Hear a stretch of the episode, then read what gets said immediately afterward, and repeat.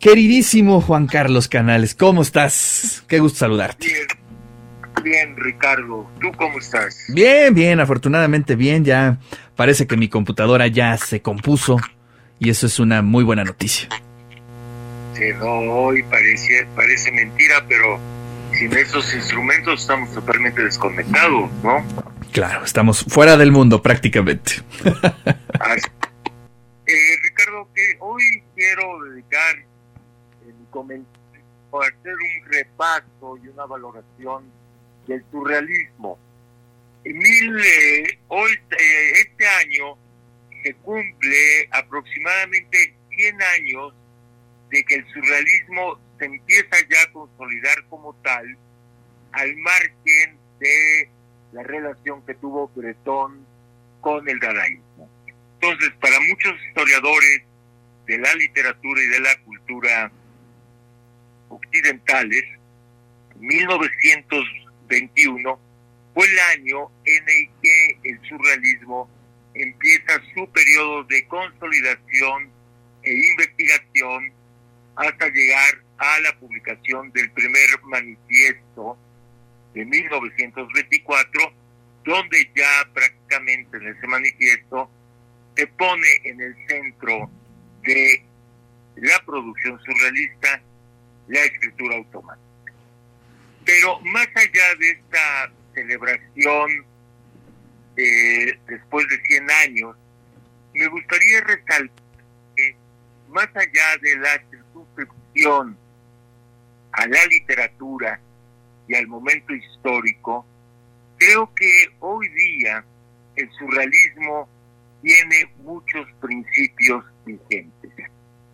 Además de señalar que independientemente del importante impacto que tuvo en la literatura del siglo XX el surrealismo, también tuvo aportes fundamentales a distintos problemas de conocimiento y de la propia sociedad. Pienso que de alguna manera, en términos sociales, el surrealismo perfiló de alguna manera clave el estudiantil del 68. Claro. Con ese principio que sostenían los estudiantes franceses de la imaginación al poder. La imaginación al poder, este eslogan fundamental de los estudiantes, es eminentemente de carácter surrealista, proviene del surrealismo. Pero pienso también, por ejemplo, en los movimientos de liberación femenina largo del siglo XX, que también podemos encontrar en el surrealismo un resorte para entenderlos, así como en general para distintos movimientos de civil. No digamos, en los momentos que hemos hablado de Lacan y el psicoanálisis, que Lacan estuvo ligado, fue muy cercano a los surrealistas en su juventud, y que todo el tema del registro imaginario en Lacan proviene directamente del surrealismo. Además de ser un movimiento literario, movimiento entre comillas, que tuvo como puntas de su estrella, para retomar una frase de paz, la libertad, el amor y la poesía. Y en un mundo como el que hoy vivimos, dominado por la eficiencia, por la eficacia, por el sometimiento al trabajo, al rendimiento, creo que el surrealismo es más que vigente. Reivindicar la libertad, reivindicar la rebeldía, hoy más que nunca parece necesario. luego, también subrayar en el ámbito literario el siglo XX no sería comprensible sin la influencia explícita o implícita del surrealismo. Por ejemplo, desde todas las tendencias que conjuga el realismo maravilloso, hasta Rayuela, hasta la importancia que tiene el surrealismo en Neruda, en las tres residencias, en Octavio Paz, y en otros muchos escritores que tuvieron una influencia importantísima del surrealismo. Claro, hay que aclarar que todo movimiento programático en sí es pobre. Y vamos directamente a los dos de los grandes pilares del surrealismo, como son Bretón y Pérez. Bueno, realmente su obra poética es relativamente pobre en comparación a la influencia que tiene el surrealismo en García Lorca, por ejemplo. Eh, gran parte de la obra de García Lorca, ya desde el romancero gitano, tiene una impronta surrealista, no digamos poeta nuevo. Entonces, el surrealismo tuvo una influencia fundamental en las márgenes del occidente, en las márgenes de París, que es donde nace, y se incluye en poetas griegos, en poetas latinoamericanos, en poetas ingleses, en poetas estadounidenses. Eso es algo que también hay que remarcar. Y desde luego, el surrealismo, pese a todas las contradicciones que vive, pese a todas las críticas que se han hecho a Breton, el surrealismo pasa por distintas etapas que son desde la publicación del primer manifiesto en 1924, la publicación del segundo manifiesto, que es particularmente interesante en 1926, porque Breton se está planteando el nexo entre poesía y revolución. Y después de tener un acercamiento al Partido Comunista Francés, desde luego el Partido Comunista Francés, dominado por el realismo socialista, rechaza a Breton. Pero Breton estaba fundamentalmente preocupado por la relación entre poesía y revolución. Recordemos que, según Octavio Paz en Los Hijos del Limo, una de las marcas fundamentales de las vanguardias en Occidente es esta tentación por la revolución de todos de alguna manera todos en el siglo XX, sobre todo en las primeras décadas, buscan un acercamiento a la revolución. Claro. Sea sea Bretón, sea el propio Octavio Paz, uno de los temas centrales que está dominando el debate eh, en torno a la poesía es su dimensión social y política. Y desde luego, Bretón no encuentra eh, acomodo con el Partido Comunista y de ahí que en 1938 llega a México a intentar dialogar con Trotsky, porque Trotsky, siendo un gran intelectual y siendo un gran conocedor de las vanguardias rusas, tenía una perspectiva de la literatura mucho más amplia.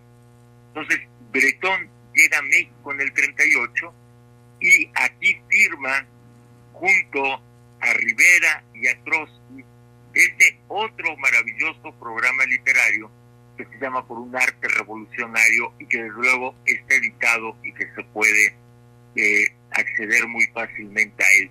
Originalmente lo publicó Gricalvo, hay un libro en Gricalvo que se llama Poesía y Revolución, que incluye este texto firmado por Diego Rivera y por Trotsky y Bretón en México.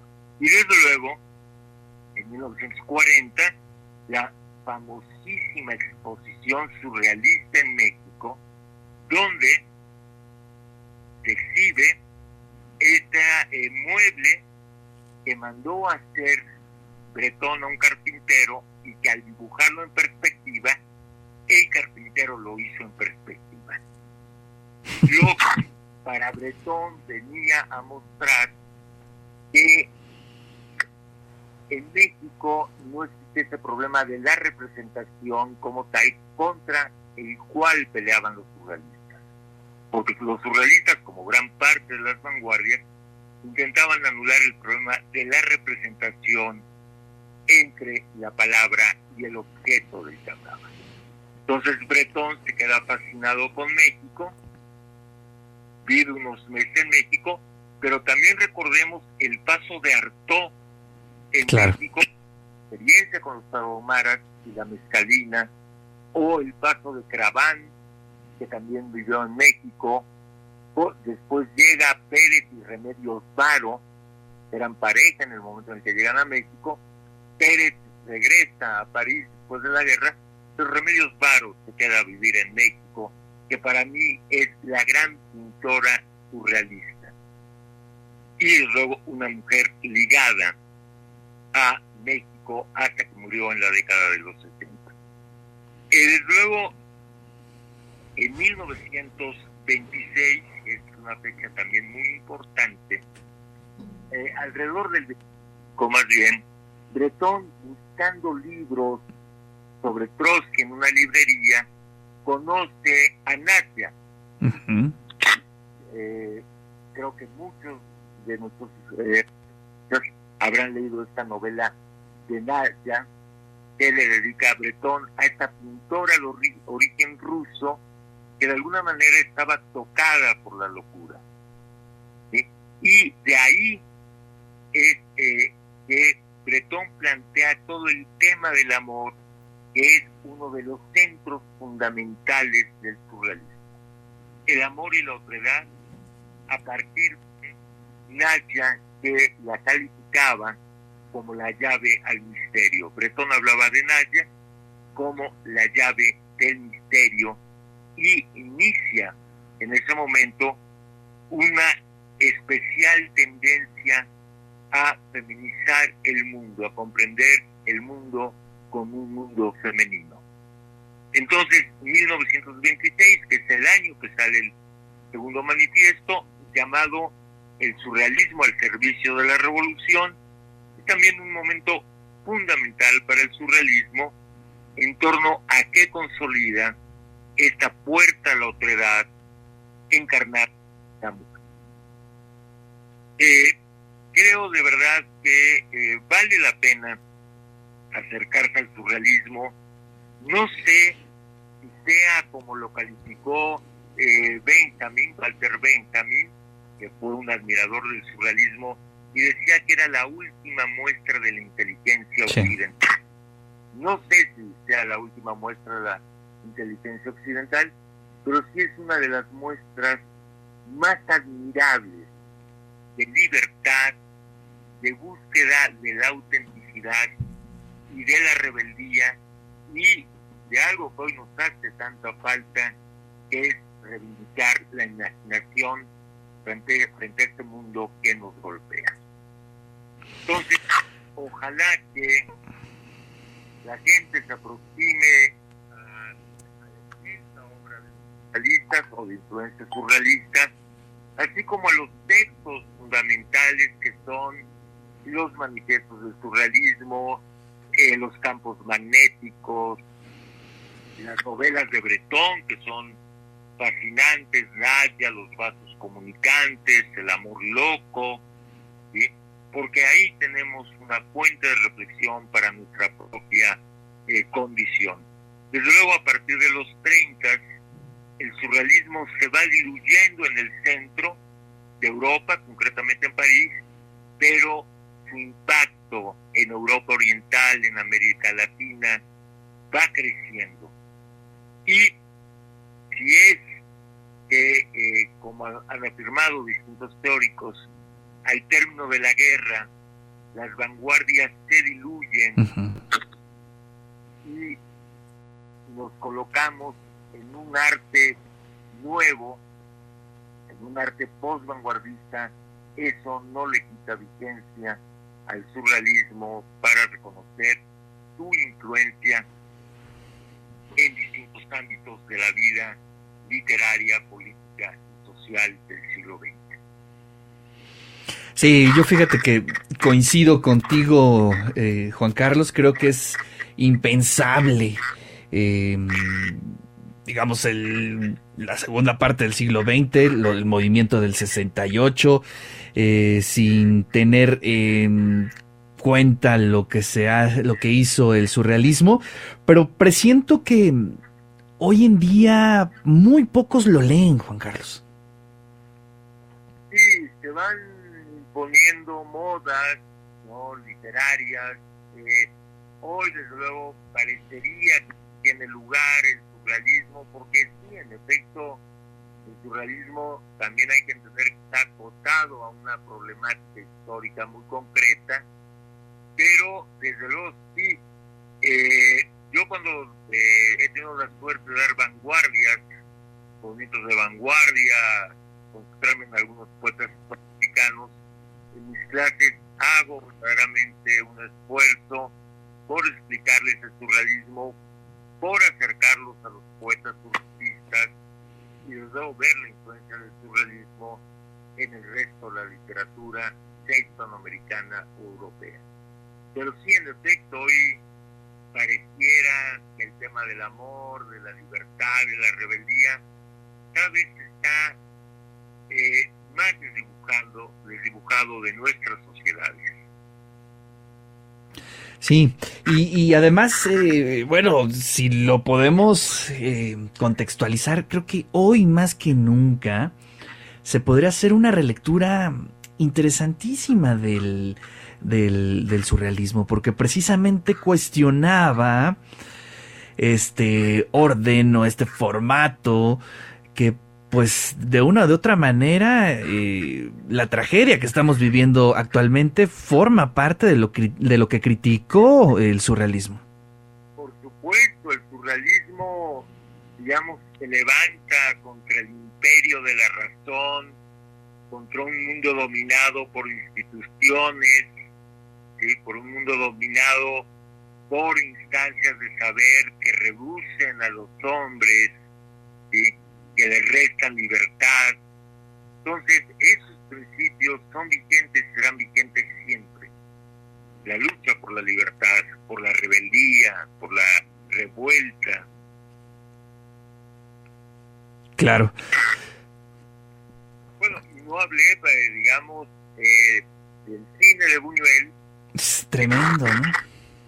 Eh, tiene una impronta eh, surrealista fundamental, pero también en, otros cineastas, ¿no? El surrealismo, digamos, que Buñuel es de alguna manera la gran figura del, cine surrealista, Jean Andalou, ¿no? Eh, pero otros, otros cineastas también han tenido la impronta del surrealismo. Claro. Y bueno, pues eh, yo espero que lo que estamos viviendo en este momento precisamente pues nos haga voltear a ver el cuestionamiento de la razón de esos monstruos que creamos durante todo el siglo XX, eh, todo este desarrollo tecnológico y que de pronto pensamos que todo debe de ser eh, en un formato de venta, de intercambio, pues pueda tener una, un eco en una nueva ola de literatura. Creo que es importante, qué bueno que lo tocas, regresar a hacer la lectura de los básicos eh, del surrealismo.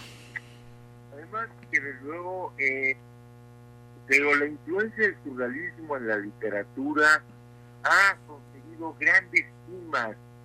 Hablaba de García Lorca, podemos hablar de Neruda también, podemos hablar del propio Paz, aunque Paz muy pocos escritores comparten el del automatismo y comparten una idea sobre el imaginario surrealista, eh, sobre el lugar del poeta y la sociedad, etcétera, etcétera. Entonces sí hay una gran vigencia del surrealismo. Claro. Pues querido Juan Carlos, te agradezco muchísimo tu tiempo y pues te mando un fuerte abrazo. Nos escuchamos la próxima semana.